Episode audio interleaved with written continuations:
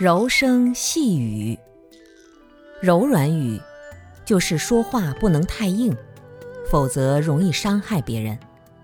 所谓随风潜入夜，润物细无声。柔软语就是细无声的境界，不把所有的话都讲透彻、讲明了，点到为止，话说七分，留三分给别人自己去悟。我们每个人都有自己的缺点，把话说得太透彻直白，会让别人连自信心都没有了，修行也难以进步。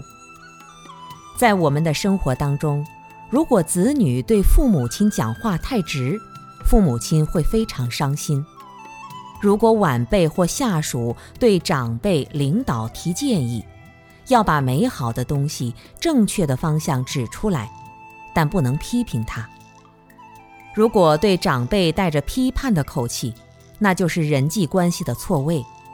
哪怕是长辈对晚辈，有些人可以直说，有些人也要留有余地，慢慢调教。